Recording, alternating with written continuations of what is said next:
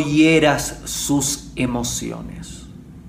Herir el corazón de otro ser humano es de las cosas más negativas, perjudiciales que podemos hacer en nuestra vida. Protege su corazón.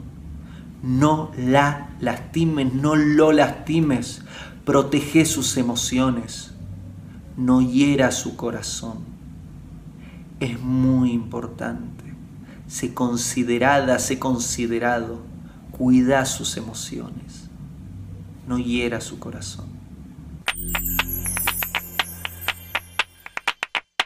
Hago esta rápida pausa comercial para agradecerte por oír mi podcast y pedirte que si te gusta lo recomiendes.